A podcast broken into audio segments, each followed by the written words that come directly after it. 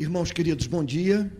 É minha intenção nessa manhã dar sequência à mensagem sobre a cura do cego de nascença, conforme está registrado no livro de João, no Evangelho de João, capítulo 9.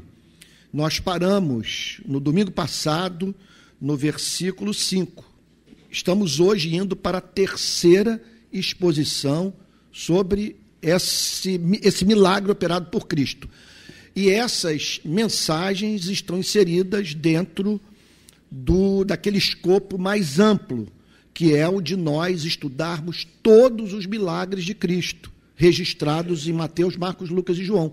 E é o que nós estamos fazendo já há uns dois anos, eu acho que desde o início de 2021. Estamos na reta final, examinando os milagres registrados no Evangelho de João. Tá bom? Então, essa é uma série dentro de uma série, resumindo.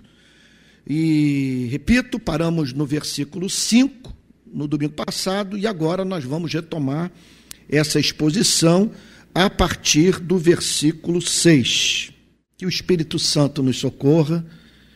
É, eu, eu fico assim, vocês não têm ideia de como que é difícil para quem leva a sério o trabalho de pregação pregar. Esses dias um amigo meu, psiquiatra, falou o seguinte: o canalha não sofre de burnout. Pastor que não vale nada, brinca com, com a fé, não sofre burnout. Agora, quem leva isso aqui a sério, quem treme quando ouve alguém orar no auditório, Senhor, usa o teu servo. Imagina isso. Senhor, usa o teu servo. O Deus, Criador do universo, usar um homem. E, e isso perante pessoas que saíram de casa na esperança de terem um encontro com Cristo. Gente que veio pelo caminho pedindo, Senhor, usa o pregador nessa manhã. Eu preciso ouvir Sua palavra. Isso é, é alguma coisa que estremece o coração de quem leva a sério o ministério de pregação. E por levar a sério, pregador não tem como meta apenas falar bem. Eu diria nem tão somente ser fiel à Bíblia. Porque ele pode falar bem, ser fiel à Bíblia, mas faltar a ele o elemento difícil de ser descrito, é bem verdade, mas que todos nós o reconhecemos quando está presente na vida de um pregador, que é a unção do Espírito. Alguma coisa que você ouve o pregador falar e tem a impressão que ele saiu das páginas do Novo Testamento, conforme eu me sentia perante a pregação do reverendo Antônio Elias. Então eu peço que Deus não permita que vocês estejam apenas diante de um pregador ortodoxo, fiel ao texto, mais do que isso, que haja transcendência. O grande Martin Lloyd Jones diz que o objetivo da pregação é trazer um senso da presença de Deus para a igreja. É o que eu espero que ocorra nessa manhã, em nome de Jesus. Verso 6. A partir do verso 6, nós passamos a entender o sentido do versículo 3. Olha lá, estamos diante de um dos grandes mistérios da vida. Jesus respondeu: Nem ele pecou, nem os pais dele, mas isso aconteceu para que nele se manifestem as obras de Deus. Isso é coisa de tirar o fôlego. Você olha para a sua vida pregressa, para a sua história, para os absurdos que você vivenciou as frustrações, as decepções, as traições, as limitações em meio às quais a sua vida transcorreu. E aí então, em vez de se desesperar, de se abater, em vez de ver a si mesmo como um preterido de Deus, como que uma pessoa que é objeto do amor de Deus pode ter passado pelo que eu passei na minha vida? Aí você se depara com essa informação impressionante. Não é maldição não é descaso, não é indiferença. Mas Deus permitiu essas limitações a fim de manifestar nelas, na sua vida, as suas obras. De modo que ele vai se fazer revelar a você, aqueles que o conhecem, aqueles que tomarão conhecimento do seu testemunho, por meio dessa história, dessas lágrimas, desses sonhos que não se realizaram desses anos que foram consumidos pelo gafanhoto.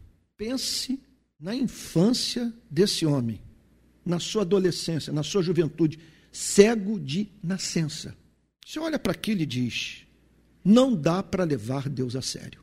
Como que um ser humano pode nascer privado do sentido da visão? E aí Jesus apresenta esse elemento, e aqui eu não quero ficar de esnobismo intelectual, mas é um elemento, eu diria, que tem a ver com as nossas vidas e com o sentido mais amplo da história da humanidade. Tem a ver com a, a, com a filosofia de história do cristianismo. Nem ele pecou, nem seus pais. Isso aqui não é castigo, não é maldição, não é ódio. Mas ele nasceu assim para que se manifestem nele as obras de Deus. Deus vai fazer algo na vida desse cego que revelará ao mundo as suas perfeições. Sim, é isso que o Senhor Jesus está ensinando. E a partir do versículo 6, Jesus passa a descrever as obras que Deus decretou realizar na vida daquele que era visto como um amaldiçoado. Então, note bem: quem olhava para a vida daquele homem só via maldição, abandono, descaso. O Criador não se importa com a vida desse cego. E a partir do verso 6, o plano de Deus é revelado ao cego, aqueles que o conheciam. Então, preste atenção. Pode ser que eu esteja sendo profético na sua vida, na minha própria vida nessa manhã. Porque está em curso uma operação da graça de Deus na sua vida, de modo a progressivamente, por meio das obras de Deus na sua vida, o amor dele seja revelado a você e aqueles que o conhecem. É uma coisa que está em andamento. Gente, isso é é de tirar o fôlego, é perturbador, é estonteante. Está dizendo o seguinte: que você não será daqui a um ano o que é hoje por vários motivos. E entre esses motivos, o fato de que essas obras vão se manifestar e o seu passado progressivamente, incrível isso, receberá uma luz que o levará a rever a sua interpretação dos fatos da sua vida. Você está entendendo? Está claro isso para você? Ele nasceu assim porque Deus vai se revelar a ele, as obras de Deus vão se manifestar na sua vida. Então, de, durante um, um, um período da vida desse cego, ele não tinha acesso a certas informações que, quando fossem comunicadas pelo Espírito Santo a ele, o levariam a fazer uma releitura da sua história e encaixar aquele sofrimento não mais numa hermenêutica de maldição, mas numa hermenêutica de graça. Ou seja, ele interpretaria a sua vida não mais à luz de um castigo, mas de um amor ensandecido, que permitiu a dor, a fim de que ele conhecesse o que não conheceria de uma outra forma. Verso 6. Agora, as obras. Depois de dizer isso, Jesus cuspiu na terra, fez lama com saliva e com a lama untou os olhos do cego. Por que Jesus fez assim? Porque não apenas tocou, porque não deu uma palavra. Estão lembrados da história do servo do centurião? Senhor, não precisa nem ir lá. Eu não sou digno, porque eu sou policial, tenho histórico de mortes no meu trabalho, de coisas que eu testemunhei, que eu deixei que acontecesse. Eu não sou digno que o senhor coloque o pé na minha casa. Então, agora, na sua presença, estou humilhado. Há equívocos na minha profissão. E por amor ao que sofre dentro da minha casa, eu peço que, por misericórdia, o Senhor o cure. Eu irei curá-lo. Não, Senhor. Eu não sou digno que o Senhor entre na minha casa. Manda uma palavra. Uma palavra. E o meu servo será curado. Então Jesus não precisava cuspir na terra, fazer lama com a saliva e com a lama feita pela saliva, untar os olhos do cego. Por que ele o fez? A Bíblia não responde. Nós conjecturamos. Agora, algumas lições que estão acima de toda e qualquer conjectura, podem ser extraídas por nós dessa, dessa história. Uma lição é que, conforme a gente canta, Deus tem seus caminhos, Deus tem seus próprios planos. E que o modo de atuação dele em sua vida é irrepetível. Ele decreta agir na vida de cada um de nós de acordo com a nossa singularidade. É um caso de amor que ele tem com você e que faz com que ele se manifeste na sua vida de modo único. E ele decretou simplesmente fazer assim na vida daquele cego. Agora vamos para o campo da conjectura. Aqui estou eu falando sobre aquilo que eu não li em nenhum comentário.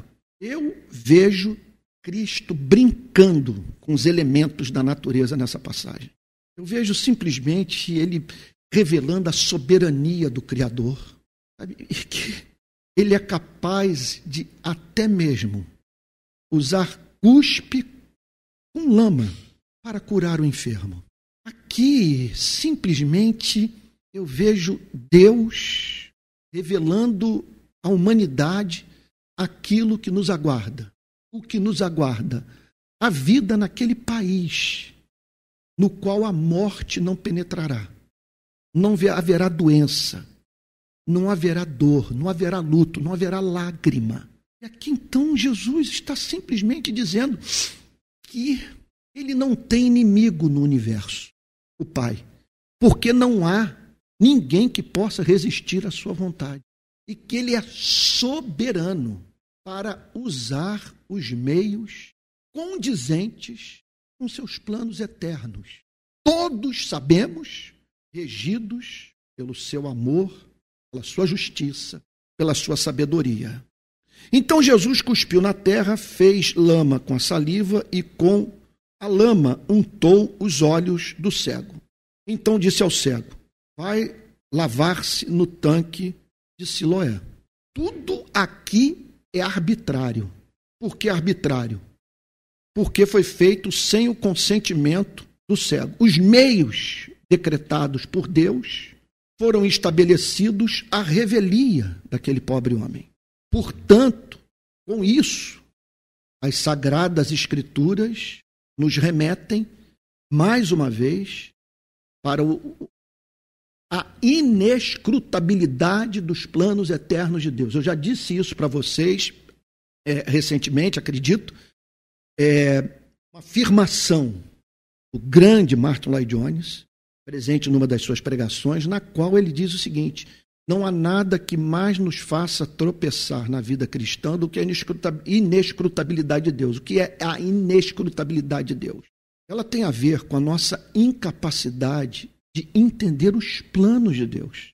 E tem que ser assim. Tem que ser assim, porque nós estamos lidando com um Criador infinito, eterno.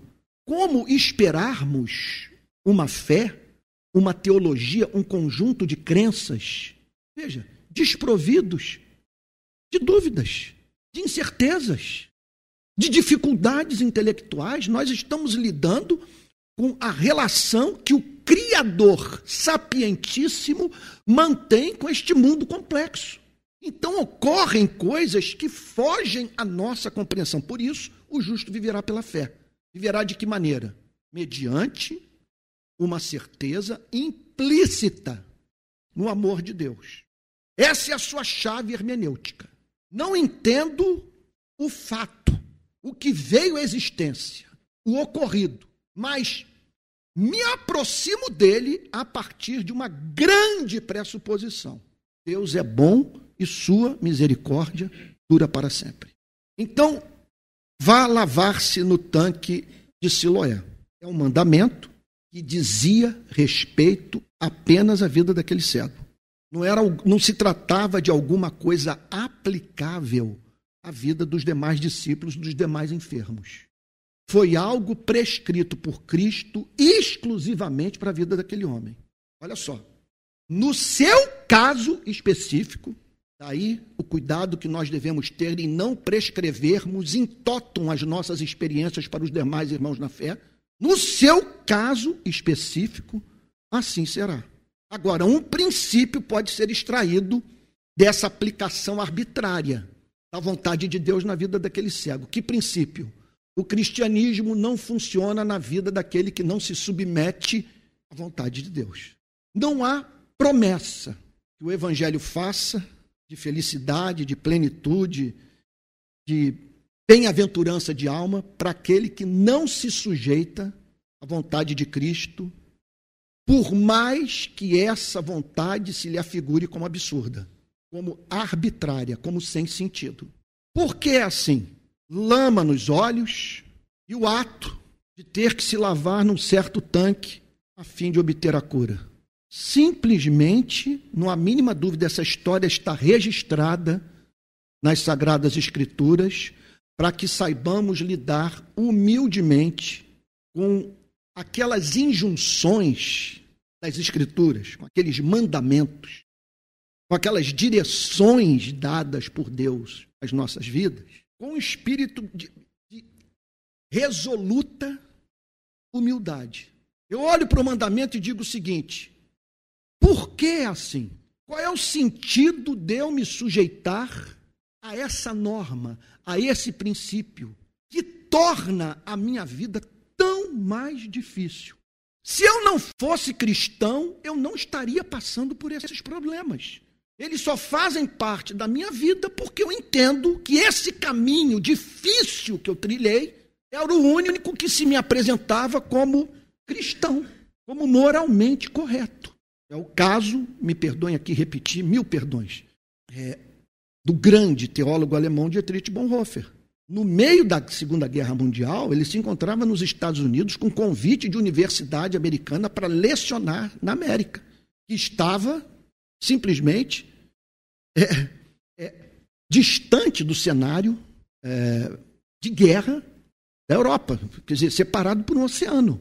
E Dietrich Bonhoeffer, na sua biografia, dizer, ele declara, numa biografia que eu li recentemente dele, em que ele não conseguia ficar mais um dia nos Estados Unidos, com todo o conforto que lhe estava sendo oferecido.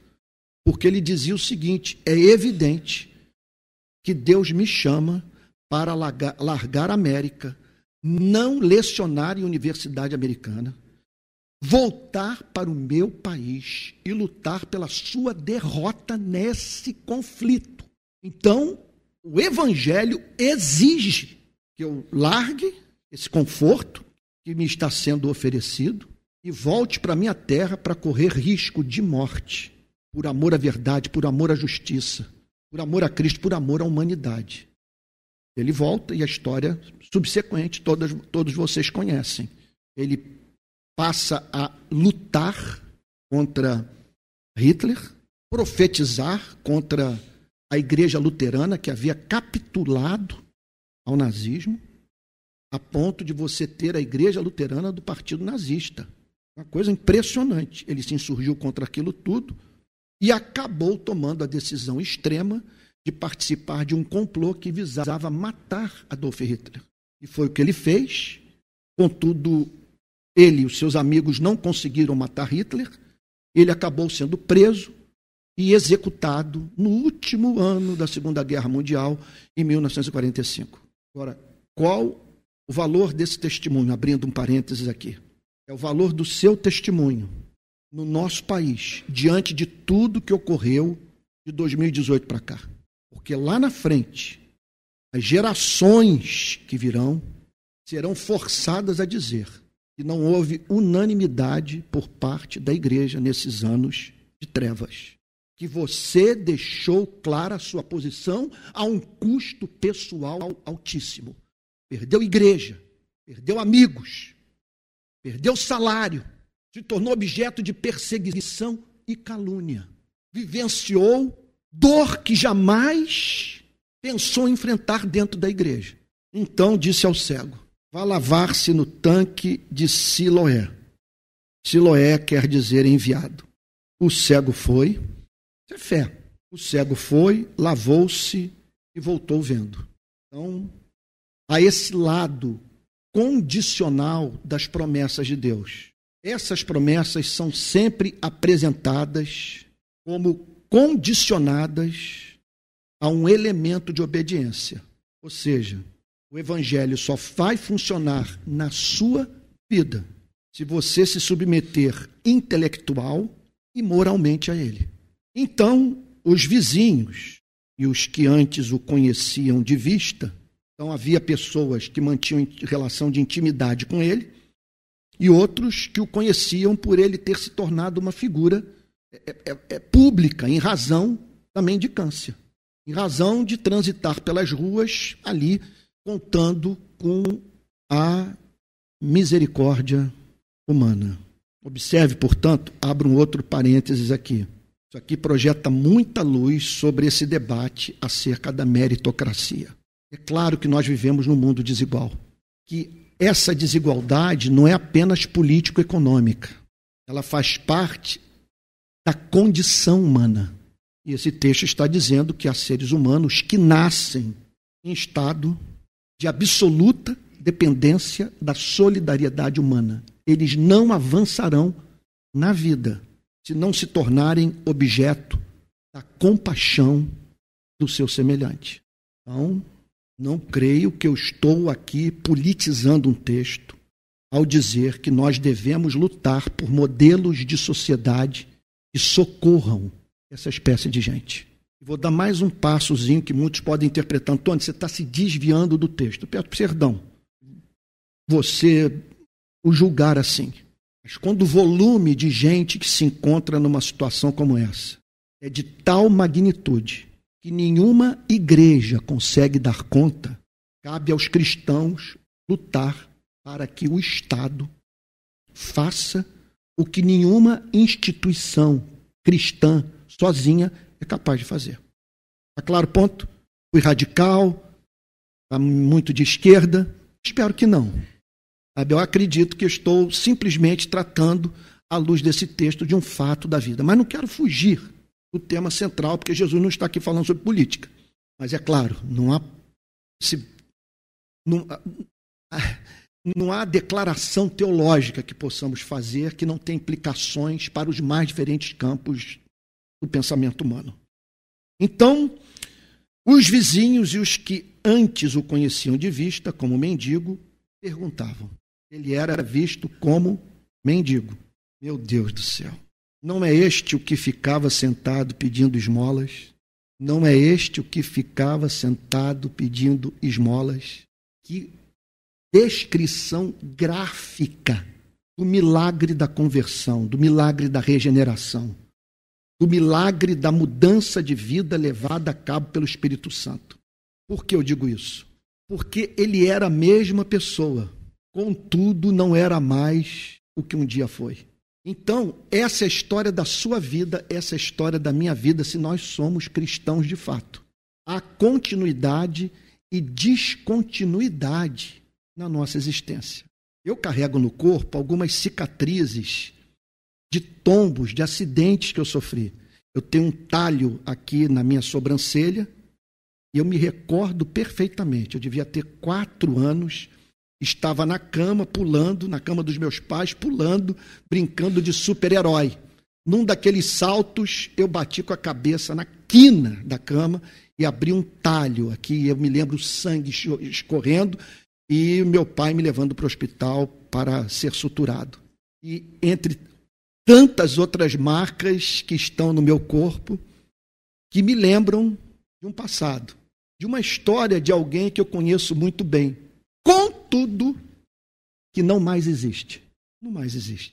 Se você é cristão nascido de novo, há continuidade e descontinuidade na sua vida. A pergunta que foi feita: não é este o que ficava sentado pedindo esmolas? Veja, se a conversão é autêntica, é isso que você pode falar sobre si mesmo. Sim, eu sou aquele que nasceu cego e que vivia da mendicância. Contudo, eu tive um encontro com Cristo. E não consigo mais reconhecer aquela pessoa que um dia fui. E eu diria a vocês o seguinte: que o mesmo discurso é encontrado na vida daqueles que nos conhecem. De gente que olha para você e diz, mas ele era uma pessoa complicadíssima. Ele se tornou doce. Ele era egocêntrico ao extremo. Ele se tornou solidário. Ele era pessimista. E hoje, no contato com ele, nós encontramos esperança. Se alguém está em Cristo, é nova criatura, as coisas antigas passaram e eis que tudo se fez novo. Não é este o que ficava sentado pedindo esmolas? Então, observe que, de modo gráfico, mais uma vez eu insisto nesse ponto, nós estamos aqui aprendendo teologia com essa narrativa. Porque a graça que perdoa é a graça que transforma. Dos teus pecados eu não mais me lembrarei e dar-te-ei um coração novo. Portanto, quem é o cristão? Não é apenas alguém que tem a consciência do perdão e, portanto, cuja a única diferença em relação à sua vida e à vida do não cristão é que ele, o cristão, tem consciência do seu pecado, da misericórdia divina, enquanto que o não cristão não. Gente, essa não é a graça que eu chamaria de gulosa que nos é apresentada pelo Novo Testamento. A graça não quer apenas nos perdoar. A graça quer nos tornar partícipes da beleza de Cristo. A graça visa nos transformar. A graça tem como objetivo gerar essa descontinuidade nas nossas vidas. De modo que fique evidente o fato de que num ponto da nossa existência nós tivemos um contato com Jesus e que esse contato fez toda diferença. É claro que isso é mais do que no domingo você frequentar a igreja. Um período da sua vida você assistia a Fórmula 1, nem sei se mais passa a Fórmula 1 no domingo de manhã na televisão, mas ou você ia à praia, ou jogava futebol, ou dormia até meio-dia. E aí depois você teve contato com os evangélicos e passou a frequentar a igreja no domingo. Não é sobre isso que o Novo Testamento fala. É o perfume de Cristo sendo exalado por você. É alguma coisa que o torna confiável aos olhos daqueles que mantêm relacionamento com você. É alguma coisa que faz com que pessoas se abram com você. Busquem sabedoria em você, direção para as suas vidas em você. Porque é perceptível que uma mudança radical ocorreu. Não é este o que ficava sentado pedindo esmolas? Eu não tenho a mínima dúvida que se você é cristão, você recebeu da graça de Deus essa autonomia em relação à vida. Esse não é aquele que vivia de esmola. O cristianismo faz com que você deixe de viver sob a tirania das circunstâncias ele lhe, dá uma, ele lhe dá uma autonomia em relação à totalidade da vida. Você não precisa mais dos bares, dos cinemas, dos teatros para ser feliz. Porque há um rio cujas correntes alegram a cidade de Deus, o santuário das moradas do Altíssimo. Você sabe o que é entrar no seu quarto e fechar a porta ter comunhão deliciosa com a luz. O que diz o grande pensador francês Blaise Pascal. Qual é o problema da espécie humana? O problema da espécie humana é que o ser humano não consegue ficar dentro do seu quarto. Ele não atura ouvir o seu próprio coração, tomar consciência da sua finitude, do processo inexorável de envelhecimento dentro do qual ele se encontra e da morte que se aproxima, do caráter transitório da sua existência. Pascal chega ao ponto de dizer: se o homem conseguisse ficar dentro do seu quarto, em contato com o seu coração, nós não teríamos guerras. Quando o ser humano caça, ele não quer a presa, ele quer caçar. A meta não é a presa, a meta é se manter entretido com alguma coisa que o impeça de ter contato consigo mesmo. Não é este o que ficava sentado pedindo esmolas? Eu diria o seguinte: o cristão é alguém que não menospreza o afeto humano, mas não mendiga amor. Ele tem uma autonomia em relação ao próximo. Sim, porque autonomia? Ele sabe quem é, de onde veio e para onde vai. Ele sabe que o seu verdadeiro ego é um ego amado. Portanto, ele não perde o ser quando é elogiado e não perde o ser quando é tratado com aspereza porque sua relação com o próximo não é mais condicionada por essa espécie de mendicância. ele sabe quem é. Eu diria o seguinte: ele é alguém que pode dizer para si mesmo: Eu sou do meu amado e o meu amado é meu, como diz o livro de Cantares. Então não é este o que ficava sentado pedindo esmolas? Uns diziam: É ele. Outros, não, mas se parece com ele. Esse é outro elemento impressionante, que a mudança é tão radical que para alguns você se torna irreconhecível.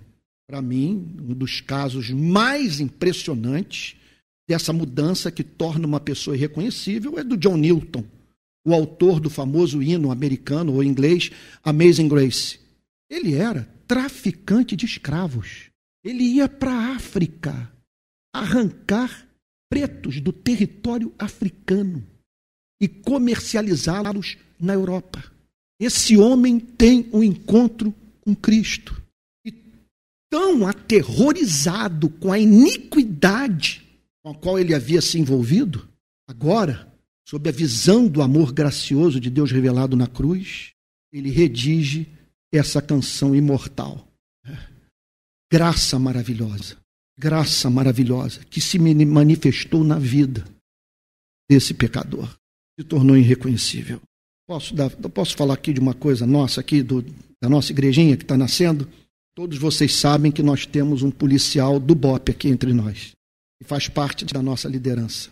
Você só vai descobrir que ele pertence ao batalhão de operações especiais da Polícia Militar se ele disser ou eu, como pastor aqui, falar, alguém passar informação para você. Mas no contato com ele, esses dias eu ouvi com emoção meu filho falar: Pai, igual a ele, só a tia Magna, que trabalhou lá na nossa casa durante 25 anos. Eu nunca vi um caráter igual ao do irmão Emerson, sargento da Polícia Militar. Passou por uma conversão espetacular no batalhão da qual fui testemunha, período que eu pregava lá. Já o encontrei no início da fé. Tudo que a graça operou foi torná-lo um dos meus amigos mais leais. Que pegou do seu soldo essa semana, comprou esse teclado para a nossa igreja. Uma doçura. Você não vai vê-lo falando das operações. Você não vai vê-lo falando sobre os 20 anos de história dentro da Polícia Militar. Você vai vê-lo hoje profundamente crítico de tudo que está em curso. Uma mente transformada, lendo tudo à luz da fé reformada e com as mãos lavadas pelo sangue de Jesus. Então é isso. Uns diziam é ele, outros não, mas se parece com ele. Me permita aqui falar de uma forma um pouquinho dura.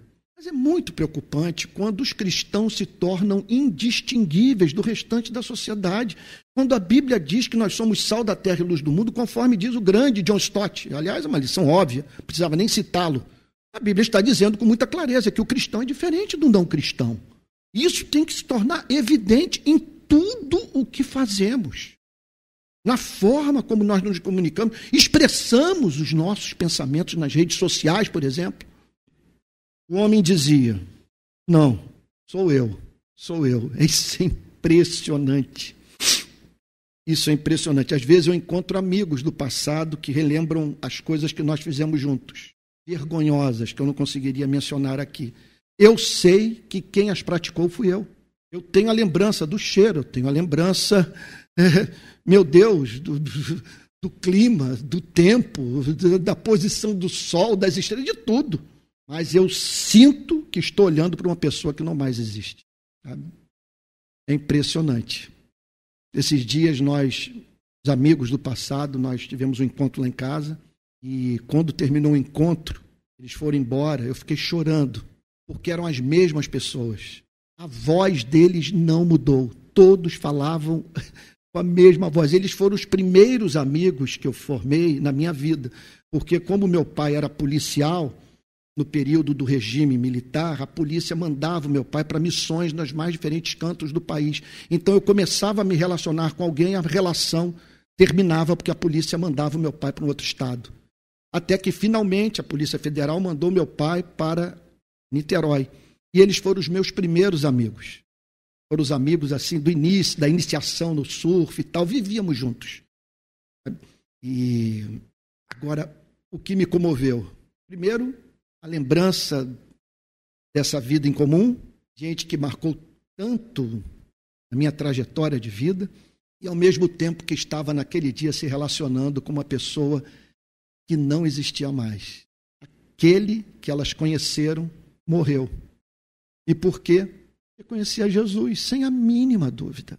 O fato mais decisivo do ponto de vista das transformações que houve, que extrapolam as que têm a ver com as experiências que eu vivenciei, ou com, com as dores que sofri, ou com a passagem do tempo, com esse processo todo de envelhecimento. Não há mínima dúvida.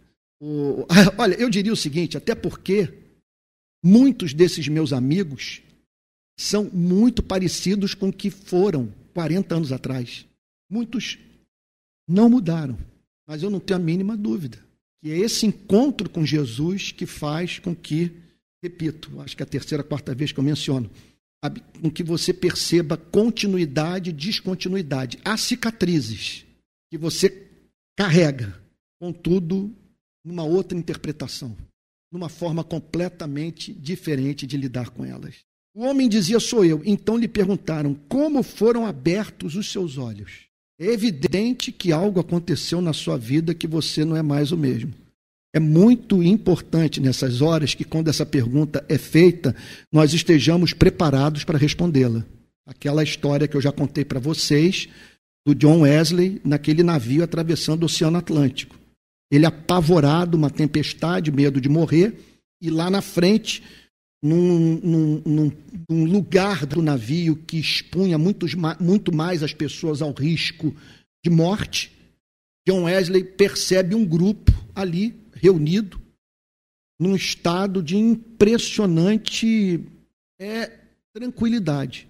Ao que ele se aproxima, isso dito por John Wesley, se aproxima do grupo e diz: Vocês não estão com medo de morrer? Eles não estão aflitos com essa tempestade, ao que um deles virou-se para John Wesley e disse: O Senhor por acaso conhece Jesus Cristo? Se tratava de um grupo de morávios, num período da história em que os morávios receberam uma poderosa visitação do Espírito Santo, com vários irmãos moravianos sendo batizados pelo Espírito Santo simultaneamente. Como foram abertos os seus olhos? Ele respondeu: o homem chamado Jesus, tudo que eu posso dizer é isso.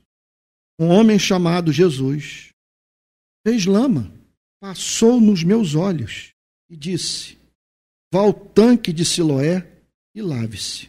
Então fui, lavei-me, estou vendo. Isso é o Evangelho. A criança pode entender. Uma promessa me foi apresentada, uma condição para o seu cumprimento me foi revelada, e eu me submeti à palavra de Deus. E o que eu posso dizer é que eu era cego e agora vejo. E eles perguntaram: Onde está ele? Respondeu: Eu não sei. Jesus o havia curado e desaparecido. Ele não conseguia identificar Jesus na multidão. Verso 13: Levaram aos fariseus aquele que antes era cego. Quem são os fariseus? Os membros da seita mais radical do judaísmo dos dias de Jesus.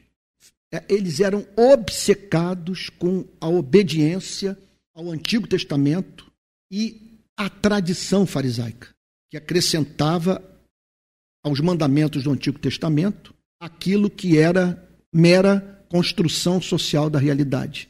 Como, por exemplo, não há uma passagem do, Novo, do Antigo Testamento que prescreva dois jejuns semanais para os judeus. E, contudo, eles haviam estabelecido como norma, como mandamento, que todo membro da seita farisaica deveria separar dois dias da semana para a prática da disciplina espiritual do jejum. Então levaram aos fariseus levaram a pessoas que se diziam intérpretes da palavra de Deus. Levaram os fariseus, aquele que antes era cego. Vamos levar aos teólogos para que os teólogos interpretem para nós o ocorrido. Esses são os homens que estudam a Bíblia. E eles que têm então essa mentalidade teológica, que conhecem o que nós não conhecemos, vão nos ajudar a entender o que ocorreu na vida desse cego. E era sábado o dia em que Jesus fez a lama e lhe abriu os olhos. O dia considerado sagrado, que os fariseus entendiam que deveria ser consagrado inteiramente para o culto a Deus. De modo que, se aquela cura tivesse que acontecer, que ela fosse feita em outro dia da semana, mas não num dia em que a meta não consistia em atender às necessidades humanas, mas sim em adorar a Deus. Então os fariseus lhe perguntaram outra vez como podia ver. Eles insistiam na questão, porque eles estavam diante de um obstáculo criado pela instituição religiosa, por eles mesmos. Como Deus pode estar envolvido numa história que representa uma violação crassa do seu mandamento? Essa cura ocorreu num sábado. Então os fariseus lhe perguntaram outra vez como podia ver. E ele respondeu para aqueles teólogos: Ele pôs lama sobre os meus olhos. O que eu estou dizendo foi o que eu vivenciei, foi o que eu corri. Eu estou sendo fiel, esse é o testemunho que eu tenho para lhes dar. Ele pôs lama sobre os meus olhos, lavei-me, estou vendo. É tudo que eu posso dizer é isso. Ele cuspiu na terra, fez um lodo lá, uma coisa desconfortável. Eu não entendi bem, não vi sentido, jamais tomei conhecimento do fato de uma pessoa ter sido curada dessa forma, mas ele pôs lama sobre os meus olhos, eu lavei-me, e tudo que eu tenho para lhes dizer é isso. Eu me submeti à vontade dele, e ao obedecê-lo, eu fui curado. Verso 16: Por isso, alguns dos fariseus diziam: Esse homem não é de Deus, porque não guarda o sábado. Portanto, meus amados irmãos, ali está uma pessoa que vivia da mendicância por ser cega, curada perante os pastores daquele tempo, perante os gestores da instituição religiosa. E em vez desses homens caírem de joelhos diante da cura de uma pessoa que se sofria de uma, de uma enfermidade crônica, eles são vistos fazendo uma interpretação moralista do milagre, e ao ponto de dizer que Deus não havia usado Cristo para a cura daquele cego. Eles não conseguiam, veja só, eles não conseguiam negar o milagre. O que eles trataram de fazer foi o de não atribuir a cura à ação de Deus, às obras de Deus. Então esse homem não é de Deus porque não guarda o sábado. Mas outros diziam, aí outros levantavam essa questão: como pode um homem pecador fazer sinais como estes? Essa é uma pergunta extraordinária, eu acho, eu julgo profundamente apologética. E eu confesso que funciona no meu cristianismo. Se você me perguntasse hoje por que você é cristão, entre as muitas respostas que eu poderia dar para essa pergunta, eu, eu diria que eu sou cristão porque não pode um falso profeta, um mentiroso, um lunático ensinar o que Jesus ensinou viver a vida que Jesus viveu. Como alguém já disse, é necessário que um Jesus invente um Jesus.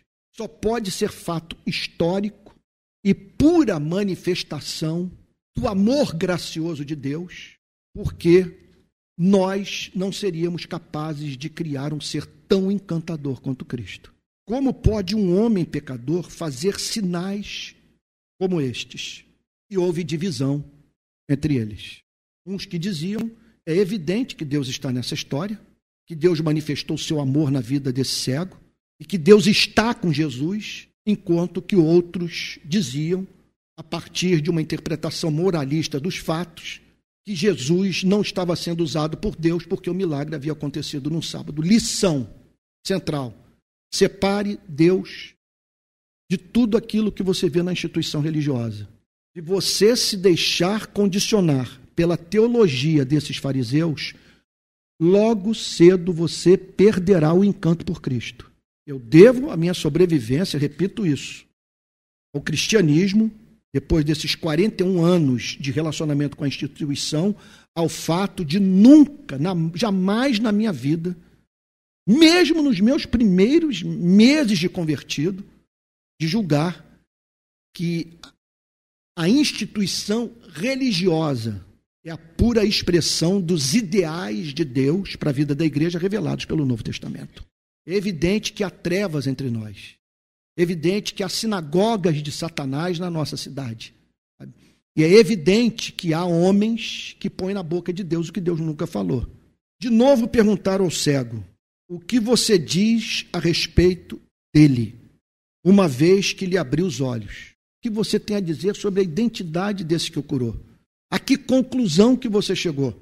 E aí é, ele respondeu: É um profeta. Ele é um desses personagens do Antigo Testamento, presente agora nos nossos dias. Eu vejo ele atuando no espírito de Elias, no espírito de Isaías, no espírito de, de Jeremias. Ele é um profeta e os seus milagres provam que a sua palavra é palavra de Deus. Ele é um profeta. Os judeus não acreditaram que ele tinha sido cego. Então, observem, portanto, isso aqui é muito importante para esses dias tão confusos que as pessoas, em razão das suas preferências ideológicas, negam fatos, corrompem a história e todos nós estamos expostos a isso. Então, como eles não conseguiam encaixar aquele milagre na sua teologia, o que, que eles fizeram? Vamos negar a história. Eles foram, então, eles declararam: é, os judeus não acreditaram que ele tinha sido cego e que agora podia ver, enquanto não chamaram os pais dele e lhes perguntaram Aí eles chamam os pais para terem uma evidência adicional de que o milagre havia ocorrido, porque, porque a coisa não batia com aquela concepção de Deus. Isso não se encaixa na nossa teologia. É este o filho de vocês, que vocês dizem que nasceu cego, como é que agora ele está vendo? Então os pais responderam: Olha que coisa impressionante, aqueles sobre os quais havia sido dito, provavelmente em razão da vida pregressa desse casal, esse menino nasceu cego. Então os pais responderam: Olha, sabemos que este é o nosso filho e que nasceu cego. Não temos como negar. Meu Deus, que coisa impressionante. Sabemos que este é o nosso filho e que nasceu cego. Então, deixa eu fazer aqui uma aplicação rapidinho aqui para vocês. Já estamos terminando. O diálogo do cego com Jesus eu vou deixar para o domingo que vem.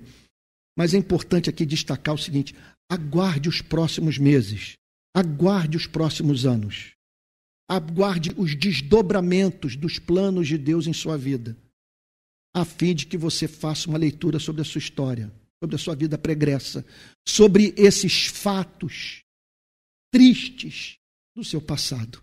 Deus haverá de derramar uma luz num ponto da sua história que fará com que você faça uma releitura de tudo que vivenciou. Então eles podiam dizer: sabemos que este, é, que este é o nosso filho e que nasceu cego, mas não sabemos como agora está vendo. Tudo que podemos dizer é isso: que nós estamos encantados com o fato de que um problema para o qual não havia solução humana foi resolvido, encontrou seu fim. E também não sabemos quem lhe abriu os olhos. O que se diz é que os seus olhos foram abertos por um homem. Então sugiro o seguinte: perguntem a ele, pois já tem idade e poderá falar por si mesmo. Agora, olha o comentário do verso 22. Os pais dele disseram isso porque estavam com medo dos judeus. Vocês estão entendendo o ponto? Os pais dele disseram isso porque estavam com medo dos judeus. Com medo do quê? o medo da coerção religiosa. Então, deixa eu dizer uma coisa aqui, de experiência própria de todo o meu coração. Eu estou emergindo de um período da minha vida que eu considero o mais difícil do ponto de vista da condução do meu ministério. E tudo em razão do fato de não ter me, me submetido à pauta da igreja quando a pressão se tornou insuportável nas igrejas do país, na igreja onde eu trabalhava, com pessoas pedindo para eu não continuar dando, na, quer dizer, nas minhas entrevistas falando o que eu estava falando, não organizar manifestações de rua, caminhar com a maioria. Teve um famoso pastor presbiteriano que ligou para mim dizendo: se você fizer isso, acabou o seu ministério no Brasil. Acabado o seu ministério no Brasil. Eu me lembro de ter tomado a palavra, ter dito algo que me custou caro, que contudo preservou o meu ser. Fez com que eu não sentisse vergonha de estar perante pessoas como vocês. lembro de um domingo na minha igreja de ter dito o seguinte: eu não abro mão da minha liberdade de expressão. Todos aqui se expressam livremente nas redes sociais. Não esperem de mim que, pelo fato de eu ser pastor titular da igreja, eu vou deixar de falar o que eu penso. Ainda mais quando declarar o que eu penso é uma exigência da minha consciência. Eu não tenho como ficar calado. Então, entenda uma coisa: a coerção no meio evangélico é severa.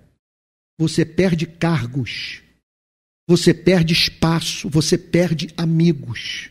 Eles não vão botá-lo numa prisão.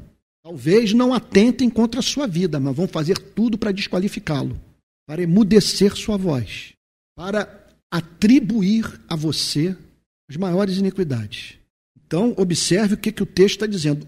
O, os pais dele disseram isso porque estavam com medo dos judeus.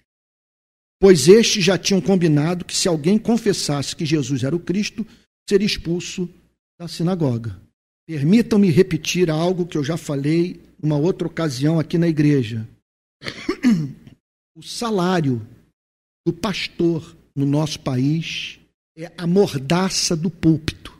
Os pastores sabem que, com seu diploma de teólogo, fora da igreja, o máximo que eles conseguem é dirigir Uber. O diploma não serve para nada.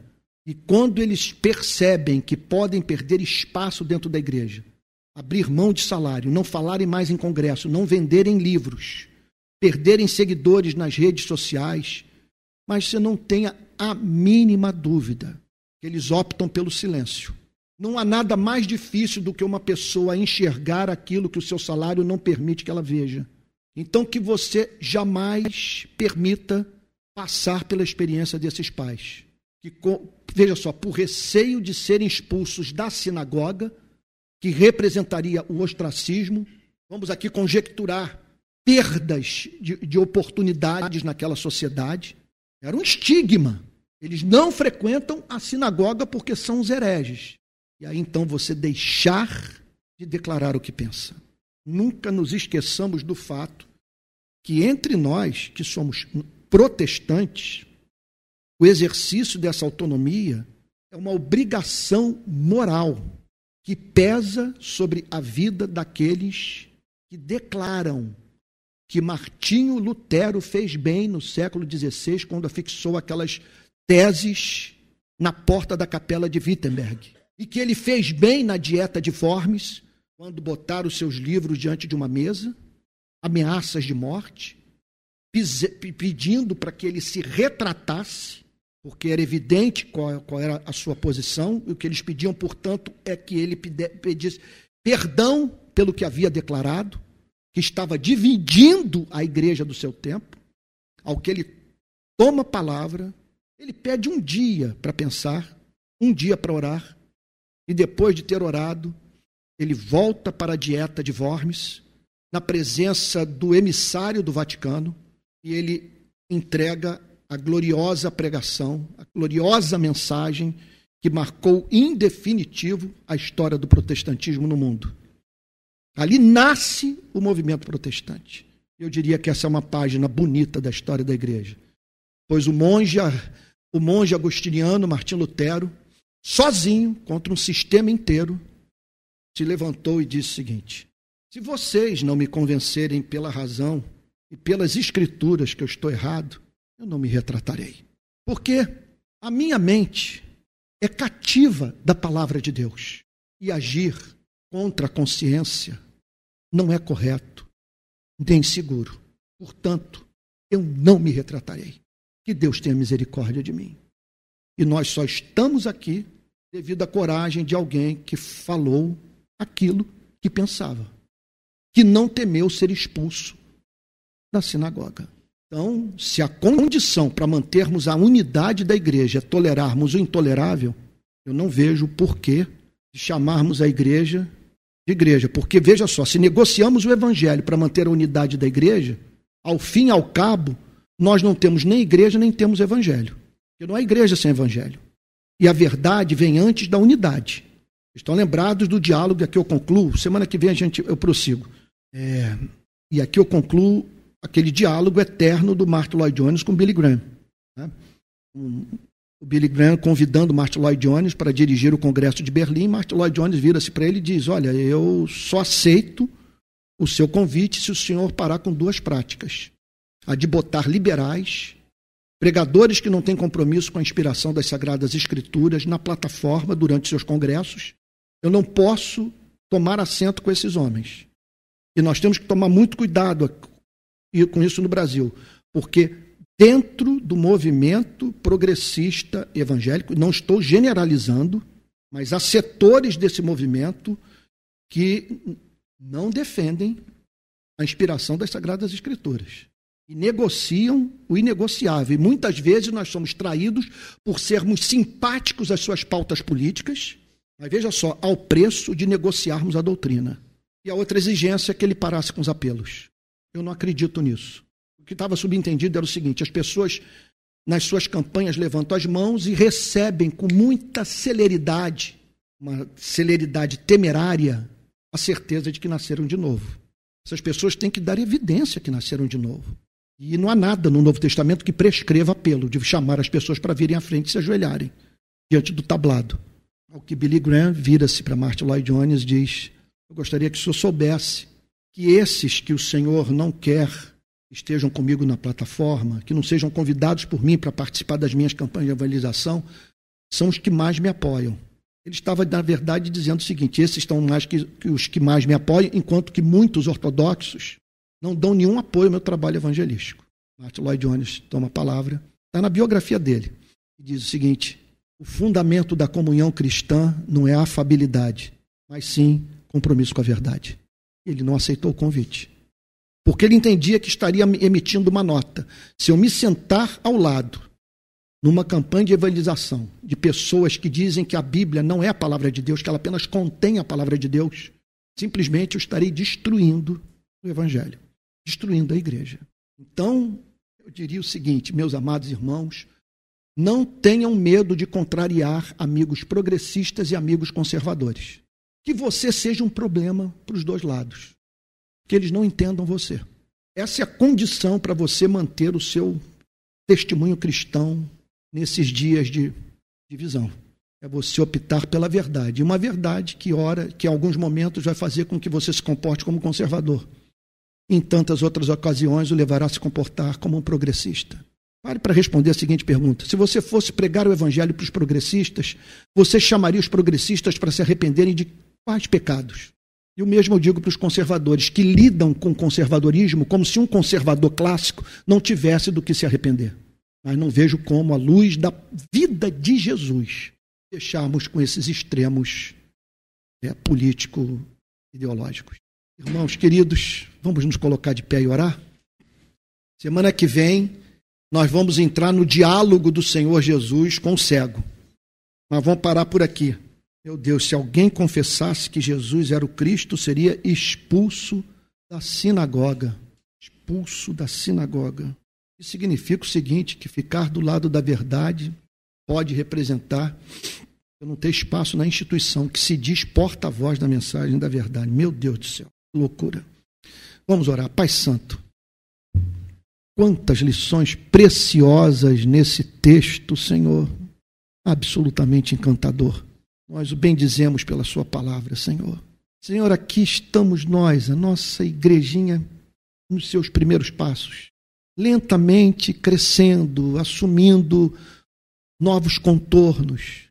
E nós imploramos a Ti, Senhor, que esse crescimento seja a partir de conversões reais, que pessoas possam dizer algo análogo que foi dito sobre a vida daquele cego. Não é este que mendigava nas nossas ruas. Senhor, que haja esse elemento de continuidade e descontinuidade na nossa vida.